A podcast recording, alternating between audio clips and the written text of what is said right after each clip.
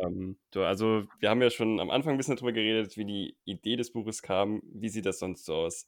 Ähm, wie kommst du sonst so auf Ideen für, für deine Geschichten? Tatsächlich ist es so geblieben. Also ich habe zwar jetzt keine ähm, nächtlichen Träume mehr. Es, ist, es, ist, es sind so Tagträume geworden. Also manchmal habe ich ähm, Ideen für meine Bücher, wo ich denke, Moment mal, das passt eigentlich gar nicht zu der Geschichte, die ich gerade schreibe. Und das ist dann praktisch der Beginn für die Geschichte einer neuen Idee. Und mhm. ähm, so läuft das bisher immer noch bei mir. Also ich habe jetzt insgesamt, lass mich nicht lügen, ich glaube fünf Ideen, wovon ich nur die, die Grundidee aber aufgeschrieben habe. Und mhm. einer der fünf Ideen, die schreibe ich halt gerade aus. Da bin ich jetzt bei, ich glaube, 98 Seiten. Bei mir sind das nicht Normseiten. Ich weiß nicht, ich weiß, ich habe nie richtig verstanden, warum man Normseiten sagt. Ähm, ich ähm, schreibe zum Beispiel, das ist auch so eine komische Art von mir, ich ähm, schreibe meine Bücher grundlegend immer in dem Design, also in dem Layout-Muster, wie ich sie selber auch gerne gelesen hätte. Mhm. Das heißt, ich mache in meinen Kapitelanfang auch schon ein kleines Bild rein und äh, also so ein Muster oder sowas in der Art. Also ich, ich designe mir praktisch schon das Layout zurecht. Das spornt mir übrigens dann auch an irgendwie, weiß ich nicht, als, als, als hätte man praktisch das Buch schon in der Hand. Das mache ich mhm. zum Beispiel auch. Und ähm, dementsprechend habe ich halt diese Ideen halt schon zurechtgelegt. Teilweise habe ich auch schon Cover-Ideen, das mache ich ja auch. Ich designe ja meine Cover selber. Und ähm, ja, deswegen ich habe gerade den Faden verloren. Wo war ich? Ähm, wie du Ideen findest. Ja, genau. Ja, die Ideen kommen halt einfach wie so Tagträume, wie so kleine Einschübe von so kleinen Trailern und ähm, ich versuche sie mir aufzuschreiben oder halt zu notieren oder eine Voicemail zu machen und schieb sie halt nach hinten. Und entweder sie kommen irgendwann wie ein Puzzleteil in die Geschichte hinein oder nicht. Und wenn sie nicht reinkommen, dann sind sie halt Futter für eine neue Geschichte. Mhm. Ich würde jetzt gerne noch mal ein bisschen mehr über ähm, das Verlagswesen, sage ich mal, reden oder beziehungsweise wie man quasi als Autor im Verlag äh, so Erfahrungen macht. Weil du bist tatsächlich die äh, erste Autorin, die ähm, ihr Buch im Verlag veröffentlicht und nicht im Self-Publishing. Oh. Deswegen musst du jetzt leider alle Fragen, die sich angestaut haben, äh, beantworten. Okay, ja. Schieß los. ähm, also, du bist ja beim Sadwolf Verlag, richtig? Richtig. Und wenn ich mich bei der Recherche nicht ganz blöd angestellt habe, dann war das ja nicht üblich so, dass du äh, klassisch nach dem Verlag gesucht hast, sondern dass der Verlag quasi eher auf dich aufmerksam geworden ist, oder? Ganz genau. Ähm, ich habe damals in Facebook, ähm, da habe ich noch gar nicht so richtig darüber nachgedacht, ob ich das wirklich veröffentliche oder nicht, sondern ich habe einfach mal so geguckt, wie ist so die Interesse. Mhm. Halt so kleine ja, Auszüge aus meinem damaligen ersten Band ähm, veröffentlicht, so als kleine Häppchen und habe auch äh, angefangen, die Community mal so auszufragen, hey, was haltet ihr von diesem Entwurf zum Cover oder diesem Entwurf? Und irgendwann schrieb halt mich der äh, Johannes Wolfers an, das ist einer der Chefs vom Verlag, ich habe aber gar nicht gewusst, dass das ein Verlagschef ist. Ich dachte, das wäre einfach nur ein Blogger oder so oder ein Geschäftsmann, weiß ich nicht. Jedenfalls kam er halt mit mir ins Gespräch, hat halt mit mir einen Chat angefangen und ich dachte erstmal, okay, was will der eigentlich von mir? ich war auch so drauf und dran, den zu blockieren, weil normalerweise führe ich halt keine ähm, langen Gespräche übers Internet, weil ich die Person einfach nicht kenne. Mhm. Ähm, ich habe lieber halt persönliche und ja, reale Gespräche. Ja, jedenfalls ähm, hat er aber dann irgendwann so gemeint, so, ja, das klingt halt voll interessant, was du da schreibst und hast du nicht mal Lust, uns das zu schicken? Und ich stand Moment so auf dem Schlauch, ne, also so diese Grillengeräusche, kennst du die? Ja, hm. dann so, Moment mal, was? Und dann meint er so, ja, ich bin doch Chef vom Verlag. Ich so, ja, okay, das hast du nicht gesagt. und dann so, ja, okay, äh, ich bin äh, Chef äh, beim Verlag so und so und ähm, ja, ich bin, ich bin auf deine Bücher auf, also auf dein Buch aufmerksam geworden und möchtest du uns nicht mal was davon schicken? Und im ersten Moment war eigentlich mein Gedanke, das ist viel zu cool, um wahr zu sein. Das ist locker jemand, der dich reinlegen will. Und dann habe ich drei Tage nicht mit ihm geschrieben und habe gedacht, hm, was soll ich jetzt machen? Äh, vielleicht ist das ein Betrüger.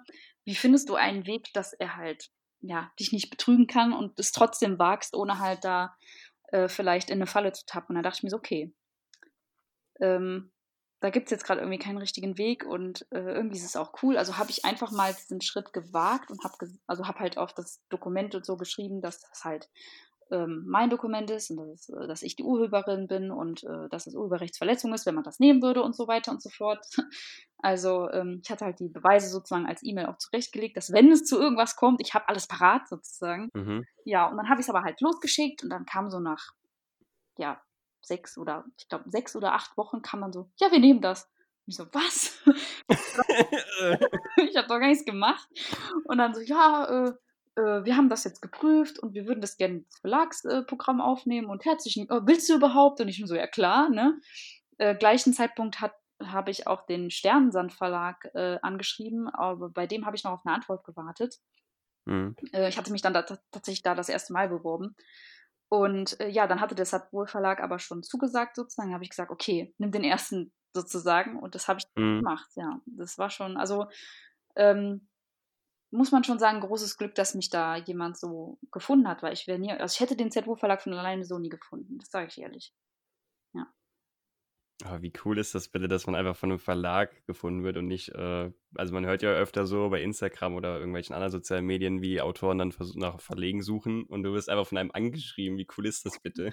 Ja, es war vor allen Dingen auch total surreal, weil ich hatte mich äh, in der Zeit, in der ich gewartet habe, habe ich mir halt die Idee halt so zurechtgelegt, okay, ähm, also ich hatte ja vorher schon versucht, bei den großen Verlagen mich zu bewerben. Mhm. Und ähm, da kam ja gar nichts zurück. Also das ist echt so eine verschworene Mauer, gegen die du da hämmerst als Autor, der noch nichts veröffentlicht hat, vor allen Dingen. Mhm. Mir graut es jetzt schon davor, äh, mein, wenn ich da mit meinem jetzigen Projekt fertig bin, da auch wieder nach einem Verlag suchen. Muss ich halt mal gucken, wie weit das kommt. Aber ähm, ich habe halt damals teilweise nicht mal Absagen bekommen. Das ist halt das Krasse. Also man, man, man versucht da als Autor sich äh, zu vermarkten und schickt halt sein Buch ein und man bekommt nicht mal eine Rückmeldung. Das ist schon enttäuschend. Also selbst ja. sechs Monaten Wartezeit. Also selbst als ich beim Verlag schon angenommen war, hätte ich ja eigentlich Rückmeldungen bekommen müssen. Es kam gar nichts. Also als hätten sie es gar nicht gelesen. Ähm, es ist rückwirkend natürlich schade und ich kann gut verstehen, wenn einige ähm, angehende Autoren oder auch schon Autoren da total dran verzweifeln und keine Verläge finden, das ist schon, das ist heftig. Ähm, und ich kann mich da sehr, sehr gut hineinversetzen, auch wenn ich dieses Glück hatte, weil ich habe vorher ja trotzdem gemerkt, wie es ist, wenn man nicht beachtet wird. Und dementsprechend, ja, es ist ein großes Glück und ähm, dafür bin ich auch unendlich dankbar, dass, dass das so gelaufen ist. Ähm, in diesem Fall bin ich glücklich, dass mein Schicksal so war. Und jetzt aus heutiger Sicht, was macht für dich den Sadwolf Verlag so besonders? Ähm, man hat viel Selbstbestimmtheit. Das muss man schon sagen. Ich habe sehr, sehr viel Mitspracherecht. Ähm, ich konnte sehr, sehr viel ähm, zum Layout sagen ähm, oder was das Lektorat angeht. Mir hat niemand in meine Texte reingepusht. Man hört das ja sehr, sehr gern oder man hört das sehr, sehr oft, ähm, dass gerade große Verlage da schon mal gerne äh, ihre äh, Hände in die ähm, in die Manuskripte ähm, schieben und da Sachen rausstreichen und hier reinfügen und dann muss da das mhm. rein und dies rein, aber das muss raus. Ähm, ich stelle mir das sehr, sehr schwierig vor, wenn man als Autor da gesagt bekommt, ja, das musst du rausnehmen, aber das muss noch rein. Ähm, das habe ich beim Verlag nicht gehabt. Mhm. Ich äh, hatte vollkommene Freiheit in der Hinsicht. Ich durfte entscheiden, wie das Cover aussieht. Ich habe es ja selber äh, in diesem Sinne gestaltet. Und ähm, klar gab es natürlich dann Anmerkungen sowas wie, ja, das und das sollte vielleicht gemacht werden. Aber es war nie so, dass man gesagt, du musst das jetzt machen, sondern ich empfehle dir. Und das fand ich halt cool, dass man halt praktisch diese, diese Freiheit besaß und da so viel Mitspracherecht hat. Ja. Mhm. Also ich habe jetzt natürlich in Sachen äh, Verlag überhaupt keine Vorkenntnis oder so. Wie, da, wie kann ich mir das vorstellen? Hat man dann einen Vertrag für diese Buchreihe oder das Buch oder ist man da dann quasi als Autor auch so für eine längere Zeit quasi in dem Verlag drin, auch für weitere Veröffentlichungen? Wie kann ich mir das vorstellen? Also ich weiß jetzt nicht, wie das bei anderen ist, aber beim Z-Wohl Verlag ist das halt so, dass man halt pro Buch, also pro Werk, einen mhm. Verlagsvertrag bekommt. Ähm, das hat nichts damit zu tun, dass ich als Autorin da irgendwie einen Vertrag habe, sondern praktisch meine Bücher haben den Vertrag. Klar, ich unterzeichne den als Person, aber ich meine, das, das Gegenstück oder der Gegenstand, äh, um den es in diesem Vertrag geht, ist ausschließlich das Werk. Mhm. Und ähm, man, man, man äh, unterschreibt praktisch, dass man die Rechte an dem Buch so weit abtritt, dass sie halt in der Lage sind, das zu verarbeiten und das zu einem Buch zu machen. Also die müssen natürlich diese Rechte haben, die muss man denen halt geben, sonst können die damit nicht arbeiten. Und ähm, ja, natürlich gibt es da auch einige Klauseln, ähm, gerade bei solchen Verlegen, wo man denkt, so, hm, soll ich das wirklich machen? Also mhm. klar, man muss sich diese Verträge gut, gut durchlesen. Das ist ganz, ganz wichtig. Und man muss sich, wenn man sich nicht sicher ist, ähm, klar, das, das Fachjargon, was da schon mal gerne benutzt wird äh, für solche Verträge, das muss man sich wirklich nochmal ganz genau vor Augen führen, bevor man solche Verträge unterschreibt. Das ist ganz wichtig. Ähm, ich habe auch, was, äh, das habe ich persönlich gemacht, es gibt einen, ich glaube, im Self-Publisher-Verband, gab es einen Mustervertrag. Und wenn ein, äh, ähm, ein Verlagsvertrag von diesem Ver Verlag, Verlagsvertrag nicht abweicht, also dieses Beispiel, wenn mhm. das nicht so abweichend war, dann ist es ein guter Vertrag. So wurde das halt kommuniziert. Und daran habe ich mich tatsächlich halt gehangelt. Ich habe geguckt, okay, was hat das Set wohl verändert? Und ähm, habe halt äh, Dinge, die mir halt nicht gefallen haben, praktisch dann angesprochen. Ähm, und die wurden dann auch, äh, das was fand ich halt auch cool, da hat man halt eingelenkt und gesagt, okay, das können wir so machen. Und ähm, das macht auch nicht jeder Verlag. Ne? Klingt auf jeden Fall mega cool, ja. Und äh, wie ist das dann so in Sachen Deadlines? Gibt es dann quasi, dass man feste Termine festlegt, bis wann das Buch dann quasi fertig ist? Oder wenn du jetzt eine Reihe planst, dass du dann irgendwie feste Termine hast, wann der nächste Band rauskommt? Wie, wie ist das? Äh, nee, ich hatte gar keine Deadlines. Also ich hatte ja Band 2 so gut wie fertig, als ich den ersten Verlagsvertrag unterschrieben habe. Mhm. Ähm, dementsprechend kam Band 2 direkt ein Jahr später raus. Band 3 kam dann jetzt erst zwei Jahre später raus. Ähm, aber man hat mir keinen Druck gemacht. Also es gab kein Deadline, sowas wie, ey, du musst in einem Jahr fertig sein und wir wollen das in einem Jahr raus, rausbringen. Das war denen gar nicht so wichtig. Ich glaube, es war denen wichtig, dass wir als Autoren auch die Freiheit besitzen, da ähm, unsere Fantasie wirklich ähm, nicht einzusperren. Und das fand ich schon gut. Ähm, Im Nachhinein muss ich für mich persönlich einfach das Resümee ziehen, dass ich zukünftig, wenn ich eine Reihe habe, dass ich die erst vollende und erst dann veröffentliche. Weil ich kann verstehen, dass viele Leser sagen, zwei Jahre ist mir zu viel. Kann ich voll und ganz verstehen. Jetzt, Gott sei Dank, ist die, ist die Reihe zu Ende ähm, und vollständig und damit kann man sie praktisch jetzt von A bis Z lesen und man muss nicht auf den letzten Band warten. Ähm, ich persönlich als Leserin finde es unglaublich schlimm und eine absolute Qual, wenn man so lange warten müsste. Deswegen, das würde ich meinen Leser nicht nochmal antun, ja. Hm. Ja, ist natürlich immer cool, wenn man irgendwie eine Reihe entdeckt, die dann schon fertig ist und du kannst es halt einfach in einer, gefühlt einer Woche einfach binge-readen. ist natürlich immer ja, sehr genau. cool. Das, bei mir war das so bei Das Reich der Sieben Höfe. Ähm, das war ja total gehypt und ich dachte, ah, das ist bestimmt wieder so ein typischer Fake-Hype, ne? Mhm. Habe ich aber gelesen und ich so, oh, verschlungen, verschlungen, verschlungen. Oh, das Buch schon weg. Wo, wo ist die Zeit hin? Wo sind diese Seiten hin? Das war schon, ja, das ist natürlich mega cool, wenn man direkt alle Bücher lesen kann. Das macht jetzt der Lix Verlag ja recht gern, dass die innerhalb von, was war das, sechs Monaten alle drei Bücher rausbringen. Mhm. Das machen die ja auch gerne, was auch super ist. Also jemand, der schnell liest und viel liest, für den ist das der perfekte, äh, ja, der perfekte, perfekte Buchplan sozusagen. Mhm. Ja, bin ich auf jeden Fall bei dir. Ja, das, äh, ich habe mir halt öfter schon so den, die Gedanken gemacht bezüglich dieser Deadlines, die halt aufkommen könnten, weil ich habe auch schon mal auf äh, sozialen Medien irgendwelche Autoren gesehen, die dann teilweise schon irgendwie Release-Termine hatten für ihre Buchreihe, wo, wo die gerade das Manuskript für den zweiten Band, sage ich mal, hatten, aber es stand schon der Release für den vierten Band, sage ich mal, drin. Dann habe ich mir so für mich halt überlegt, okay, wäre das dann was für mich? Weil wenn man quasi dann wirklich so gezwungen ist, man hat schon einen Termin, wann das rauskommen muss, dann ist man ja auch irgendwie gleichzeitig gezwungen, okay, bis dahin muss das Ding halt sitzen. Das heißt, du bist auch vielleicht an Tagen, wo du halt dann nicht so wirklich weiterkommst mit dem Buch oder einfach keine Lust hast, bist ja dann trotzdem irgendwie gezwungen zu schreiben. Und es ist ja eigentlich, also bei mir ist es halt wie bei dir, ist, mhm. man, man macht es halt eigentlich, weil es einem Spaß macht und es hat auch irgendwie als Hobby angefangen. Mhm. Und da ist dann so dieser Punkt, wo ich sage, okay, wäre es das dann irgendwie wert oder macht es dann quasi Sinn in dem Sinne? Das ist so ein schwieriger Punkt, sage ich mal, aber das hast du ja jetzt zum Beispiel hier jetzt gar nicht gehabt, das ist ja dann schon mega cool. Ja, also ich kann mir gut vorstellen, also ich habe, klar, habe ich mir versucht natürlich Druck zu machen, als ich beim dritten Band dann gemerkt habe, dass es doch länger dauert. Ähm, aber der Druck war halt nur von mir. Und ähm, ich kann mir aber gut vorstellen, wie das ist, weil ich kenne das ja von der Uni, dass wenn man sagt, okay, du hast noch drei Wochen Zeit und dann musst du aber abliefern und ähm, das setzt einen schon sehr, sehr maßgeblich unter Druck und das kann einen leider auch unter Umständen das Schreiben kaputt machen. Ich habe kürzlich ein super Gespräch gehabt mit einer Leserin von mir, die halt den letzten Band gelesen hatte. Und die meinte zu mir dann auch so, ja, ähm, ich kann das gut verstehen. Ähm, ich hatte beim Fotografieren unglaublich viel Spaß, habe dann den ersten Auftrag angenommen und dann seitdem habe ich keine Kamera mehr angefasst. Also so kann es auch sein. Und deswegen, Ach, das möchte ich niemals erleben. Und deswegen werde ich mir persönlich, für, für mich meine Entscheidung, ich werde erst zu den Verlagen treten, wenn ich das in der Hand habe, was ich als vollwertige Geschichte sehe. ähm, das war für mich ähm, die Konsequenz daraus, was ich jetzt so gesehen habe. Weil ähm, was nützt es dir, wenn du diese Verträge hast, aber am Ende alles dir um die Ohren fliegt? Das macht dir ja. nicht nur deine Motivation kaputt oder deine Liebe zum Schreiben, sondern das kann dir auch unter Umständen die ganze Leserschaft kaputt machen, wenn du am Ende zwei Bücher hast von fünf äh, und das war's dann.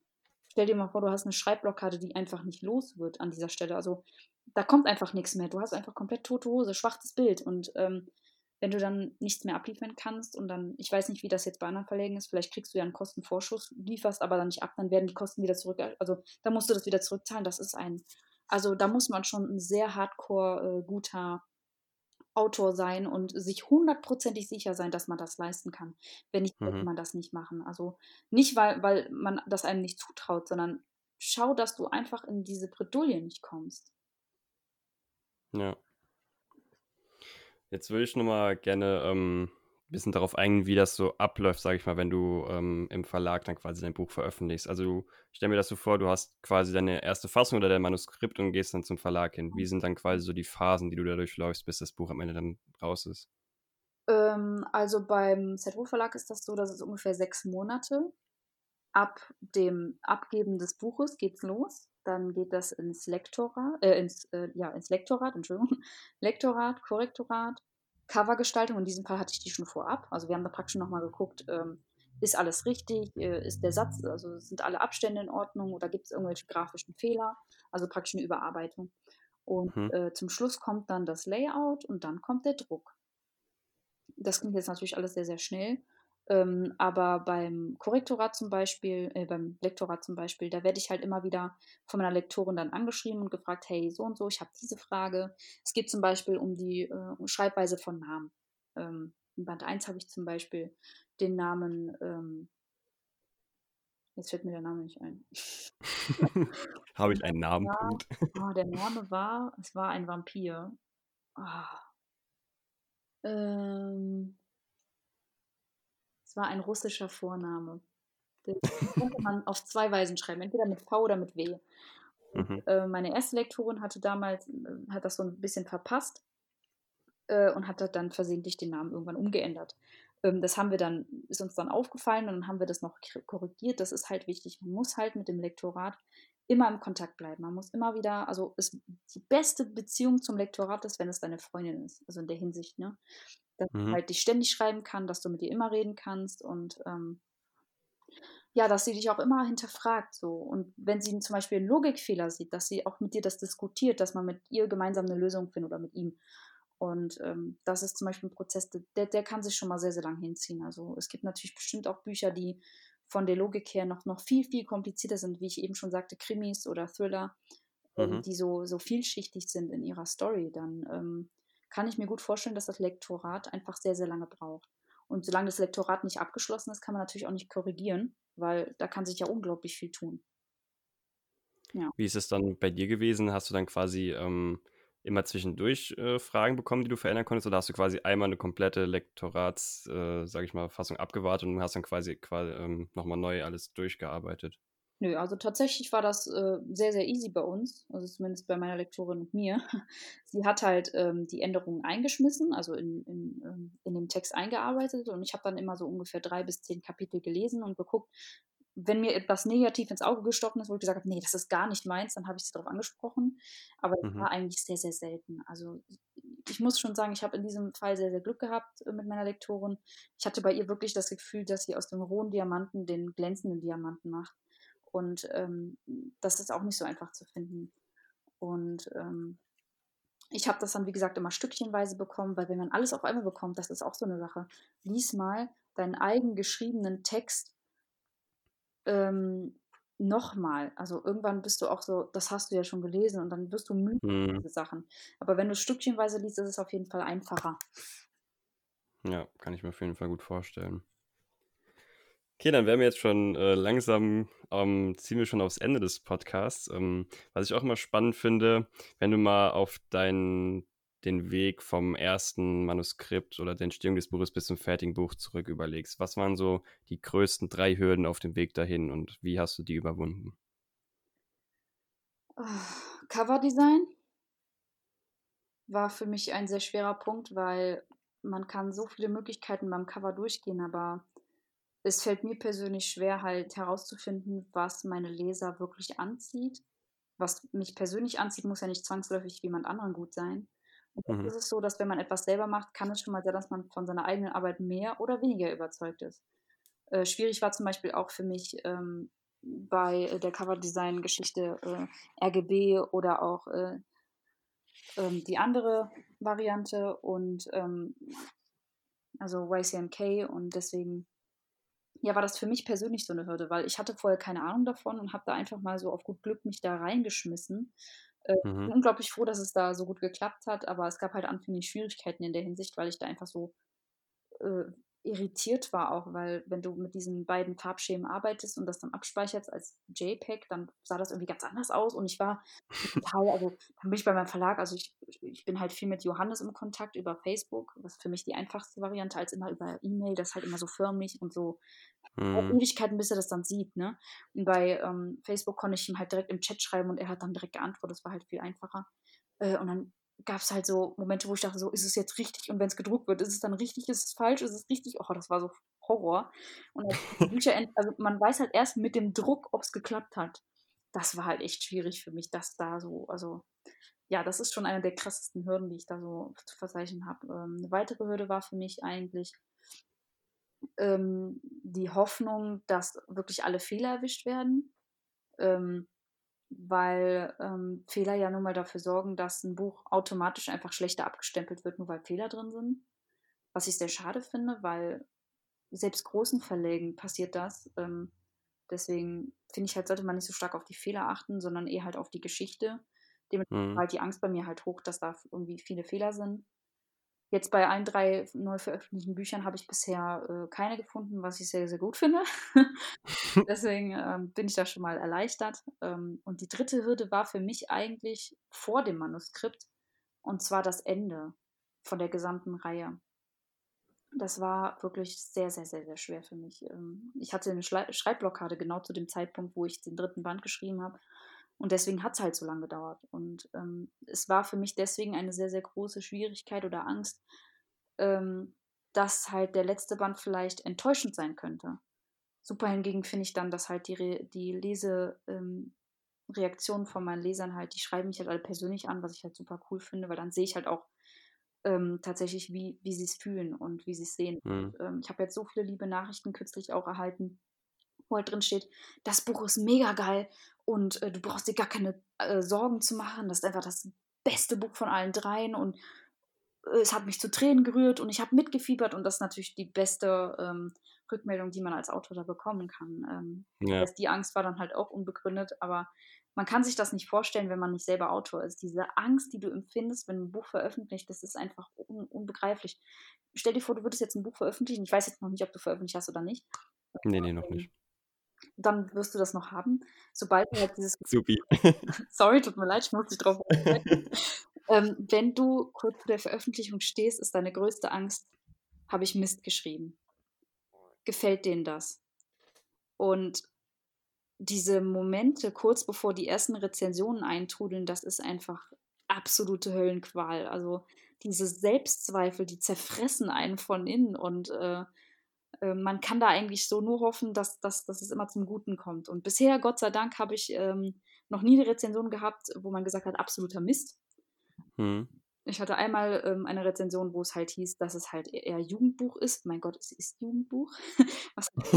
surprise. Äh, genau, Surprise. Ähm, ich habe einfach auch nicht drauf geantwortet. Ich, ich finde es ja trotzdem gut, dass sie es schreibt. Ne? Es waren zwar dann nur drei Sterne anstatt fünf, wie bei den anderen. Oder vier.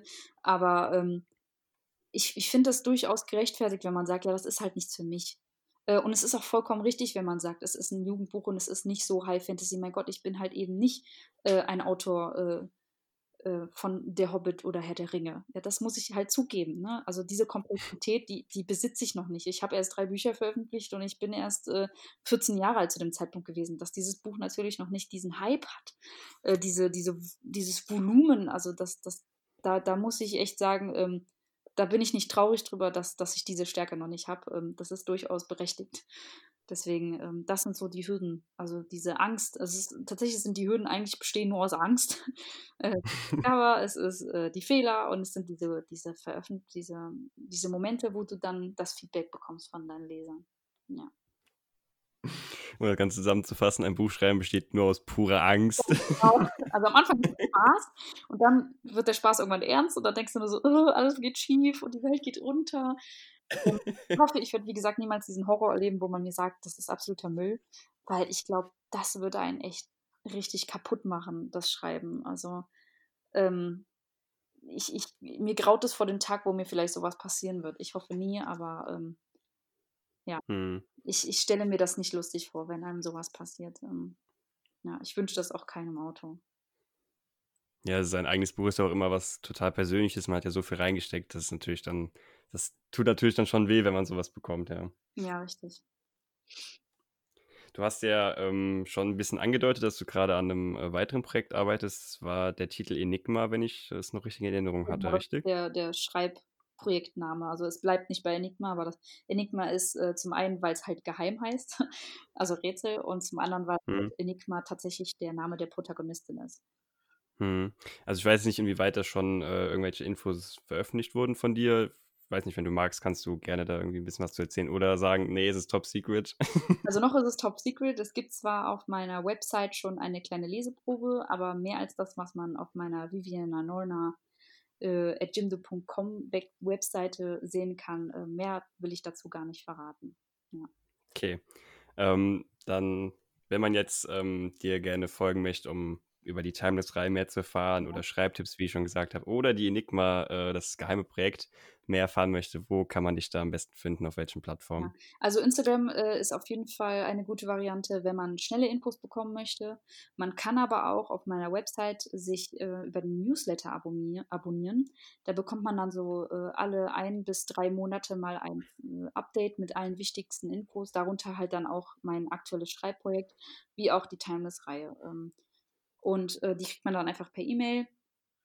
Und ähm, wenn man sich das halt durchlesen möchte, dann hat man halt alles auf einen Blick, anstatt halt irgendwie kreuz und quer einmal hier auf Instagram. Weil Instagram ist halt schon so, es ist halt auch ein Blog. Ne? Das heißt, da sind auch mhm. von, von fremden Büchern dabei. Und wenn man aber nur Informationen über mich als Autorin haben will, dann sollte man auf jeden Fall auf meine Homepage gehen. Ja. Wie gesagt, die Links dazu sind natürlich wie immer in den Show Notes. Mhm. Dann würde ich jetzt am Ende gerne nochmal mit dir äh, die bekannte Fragerunde machen. Kannst, äh, je nachdem, wie du magst, gerne kurz oder, schnell, oder lange Antworten geben, wie du magst. Ähm, die erste Frage ist: E-Book, Buch oder Hörbuch? Was bevorzugst du? Buch. Buch, immer Buch. ähm, klar, also ich finde, ähm, mit E-Books kann ich gar nichts anfangen. Ich habe es versucht, äh, ich hatte auch schon zwei Rezensionsexemplare, ich habe aber letztendlich die echt mit sehr, sehr viel Zwang gelesen. Äh, es ist einfach nichts für mich. Ich brauche das Papier in den Händen. Ähm, was ich bei Hörbüchern sehr cool finde, ist, dass man die beim Kochen oder beim Joggen oder beim Sport machen lesen könnte und halt nicht so einen riesen Brocken in der Hand hat. Also hm. ich bleibe zwar immer noch, ich tendiere zum Buch, aber ähm, klar, die anderen Formate haben ihre Vorteile, aber für mich ähm, sehe ich für mich immer noch das Buch als absoluten ersten Platz. Was war das für ein Gefühl, als du das erste Mal dein eigenes Buch in den Händen halten durftest? Unbeschreiblich. Ähm, ich hatte das Gefühl, einen Herzinfarkt zu haben. Gleichzeitig war ich rot wie eine Tomate. ähm, das war so surreal, so, so seltsam, so als wäre das, als wenn nicht ich, die das gerade erlebt. Und ähm, ich, ich wünsche jedem, der in irgendeiner Form schreibt, dass er diesen Moment erlebt. Das ist einfach der Wahnsinn. Man, man macht das Buch aus und man sieht seine eigenen Worte und denkt sich so, oh, das ist meins. Ein Schatz, wie man so gern äh, bei Herr der Ringe hört. Deswegen, ähm, ja, das ist, das ist unbeschreiblich. Und ehrlich gesagt will ich äh, da auch gar nicht zu sehr ins Detail gehen, denn die, die vor diesem Moment stehen, denen soll natürlich nicht dieser Spaßfaktor genommen werden, wenn sie ja schon vorher alles wissen. dieser Überraschungseffekt der Gefühle, dieses Übermannen, das, das musst du schon selber herausfinden. Welches Buch liest du momentan, beziehungsweise hast du zuletzt gelesen? Oh, äh, äh, ich lese momentan Crescent City, wobei ich erst bei Seite 15 bin. Und davor, was habe ich davor gelesen? Oh, Alzheimer lässt grüßen. ähm, davor habe ich gelesen Davor habe ich gelesen. Was habe ich gelesen? Sekunde. Ich muss, ich muss in mein Regal gucken. Muss in meinem Regal stehen. Es muss in meinem Regal stehen. äh, äh, nee, ich weiß es nicht. Ich habe es vergessen. Tatsächlich. Ja, Entschuldigung. Ja, natürlich. Oh Gott, wie konnte ich das vergessen? When We Hope von Anne Petzold. Super, geil, kann ich nur empfehlen. Was ist für dich, das, ja, sag. Nee, alles gut, alles gut, weiter. Ähm, was ist für dich das Wichtigste an einer Geschichte? Die Spannung. Es muss spannend sein. Mhm. Hast du einen bestimmten Lieblingsautor oder eine bestimmte Lieblingsautorin? Hm, hatte ich mal, hat sich aber gelegt. Also ich habe jetzt ganz viele Autoren, die ich halt sehr, sehr gerne lese. Deswegen, das wären jetzt so viele Namen, dass es halt nicht so viel Sinn macht, die jetzt alle aufzuzählen. Aber auf jeden Fall sind die meisten davon im Fantasy-Bereich. Mhm. Was ist bisher dein Lieblingsbuch? Dazu kann ich eigentlich auch keine richtige ähm, erstens lese ich eigentlich mehr rein. Und auch da gibt es so viele, um jetzt ein paar zu nennen. Ist zum Beispiel die Lux-Reihe. Ähm, es ist die Cat and Bones-Reihe. Es ist das Reich der Sieben Höfe. Es ist aber auch der Hobbit. Ähm, ja, mehr fällt mir jetzt gerade nicht so auf die Schnelle ein. Wobei ich jetzt gleich bestimmt nach dem Interview sagen werde, warum habe ich das nicht gesagt? Der Klassiker. Ja, aber ja, so das sind so die, die, die ich unheimlich gerne. Ah, die Gilde der Jäger. Wo ich übrigens auch einen meiner Charaktere ähm, für gewidmet habe. Also Ilium heißt bei mir ein Charakter und der Charakter in der Gilde der Jäger heißt Ilium, also einmal mit I und einmal mit E und einmal mit hm. L und einmal mit einem L. Also das war halt so ein bisschen so eine Liebeserklärung in der Hinsicht an diese Reihe. Als kleiner, ähm, als kleines Easter Egg für die, die meine Reihe vielleicht lesen möchten. Gibt es ein Buch, das dich geprägt oder deine Denkweise verändert hat? Oh ja. Und zwar gibt es ein Buch, das heißt Davor und Danach von Nikki Singer. Das war für mich ein, das ist eine Dystopie. Ähm, die hat mich sehr, sehr bewegt. Ähm, es geht um eine Zukunft, die in meinen Augen sehr, sehr, sehr realistisch klingt. Und ähm, dieses Buch hat mich sehr, sehr sprachlos zurückgelassen. Ähm, auch wenn es vielleicht ein paar Schwächen, also viele Leute haben dieses Buch kritisiert. Ähm, ich muss sagen, trotz dieser Punkte, die als Kritik ähm, durchaus geltend gemacht werden können, fand ich dieses Buch einfach ähm, sehr, sehr interessant, sehr, sehr tiefgründig in vielerlei Hinsicht und sehr, sehr weltoffen. Nicht unbedingt im positiven Sinne, sondern die Autorin hat es geschafft, ähm, besonders auch die negativen Aspekte der Menschheit in dieses Buch hineinzuweben und ähm, deswegen kann ich das nur ans Herz legen. Also meiner Meinung nach kann das sogar als Schullektüre durchgehen. Also mehr als manch andere Lektüre, die man da so heutzutage ähm, im Abitur analysieren muss. Hast du ein bestimmtes Lieblingszitat? Ja, allerdings ist das ähm, ein Zitat, was ich als Autorin mir selber mal überlegt habe. Beziehungsweise mir hat jemand auch dabei geholfen. Nimmt man einem Engel die Flügel, so ist es das Herz, welches weiterkehrt. okay. Und als äh, letzte Frage dann noch, was würdest du deinem jüngeren Ich für einen Ratschlag geben in Bezug auf das Schreiben? Hör nicht auf die, die dir sagen, dass du es nicht kannst. Hör auf die, die dir sagen, dass du es versuchen solltest. Okay, da kann ich jetzt tatsächlich gar nicht mehr so viel hinzuzusetzen. Es war ein mega cooles Schlusswort. Ähm, liebe Viviana, ich bedanke mich recht herzlich, dass du beim Podcast mitgemacht hast und äh, dass du dabei warst. Hat mir mega viel Spaß gemacht, mega cooler Input, mega coole Tipps. Was soll ich dazu noch sagen? Danke, dass du dabei warst. Ja, ich, ich freue mich ebenfalls. Ich, ich äh, bin sehr, sehr dankbar für die Einladung und mir hat es auch unglaublich viel Spaß gemacht, trotz der ganzen Pannen. ähm, ja, ich äh, freue mich und hoffe, dass ich dich auch vielleicht irgendwann mal interviewen kann. Wer weiß, vielleicht äh, mache ich das mit meinem Podcast auch mal so ähnlich. Stimmt, das habe ich sogar hier aufgeschrieben und habe es nicht mehr aufgegriffen, ich Idiot. Dein Podcast, den du ja. wahrscheinlich vielleicht irgendwann raushauen willst, hast du da, du hast ja schon gesagt, du hast dir ein paar Ideen überlegt, ja. was du im Podcast bringen willst. Magst du die schon hier ein bisschen anteasern oder eher noch nicht? Ähm, ja, ich kann natürlich ein bisschen was darüber erzählen, auch wenn es halt noch in der Entwicklungsstufe ist. Also ich möchte auf jeden Fall auch im Bereich Bücher bleiben. Ich möchte aber vor allen Dingen auch mal Blogger einweihen. Also es ist mir wichtig, dass im Podcast ich so ein bisschen die Seiten von allen zeige. Das heißt, äh, ich möchte thematisieren, wie fühlen sich Coverdesigner im Hinblick auf eine Veröffentlichung, ähm, wie fühlen sie sich in der Kommunikation mit Autoren und Verlag. ähm, wie ist es, Self-Publisher zu sein, wie ist es, Verlagsautor zu sein, wie ist es, Autor zu sein in einer Agentur, fand ich persönlich immer sehr, sehr interessant, weil man da so wenig drüber hört, muss ich sagen. Ähm, wie ist es, Autor zu sein, wenn man körperliche Probleme hat? Zum Beispiel blind. Ich habe eine Autorin kennengelernt, die ist blind und schreibt unheimlich gut und ich finde es so unglaublich interessant, wie sie das gemacht hat. Ähm, ich möchte aber auch einen Verlagschef einmal äh, interviewen, möchte wissen, wie ist es so, einen Verlag zu führen? Was für Hürden gibt es? Ähm, wie, wie sucht ihr aus, was in eurem Verlagsprogramm aufgenommen wird? Also sehr, sehr viele Sachen, alles aber zum Thema Bücher und Veröffentlichen und Bloggen. Zum Beispiel auch, ähm, äh, wie ist es, ein Blogger zu sein und ein Buch ablehnen zu müssen?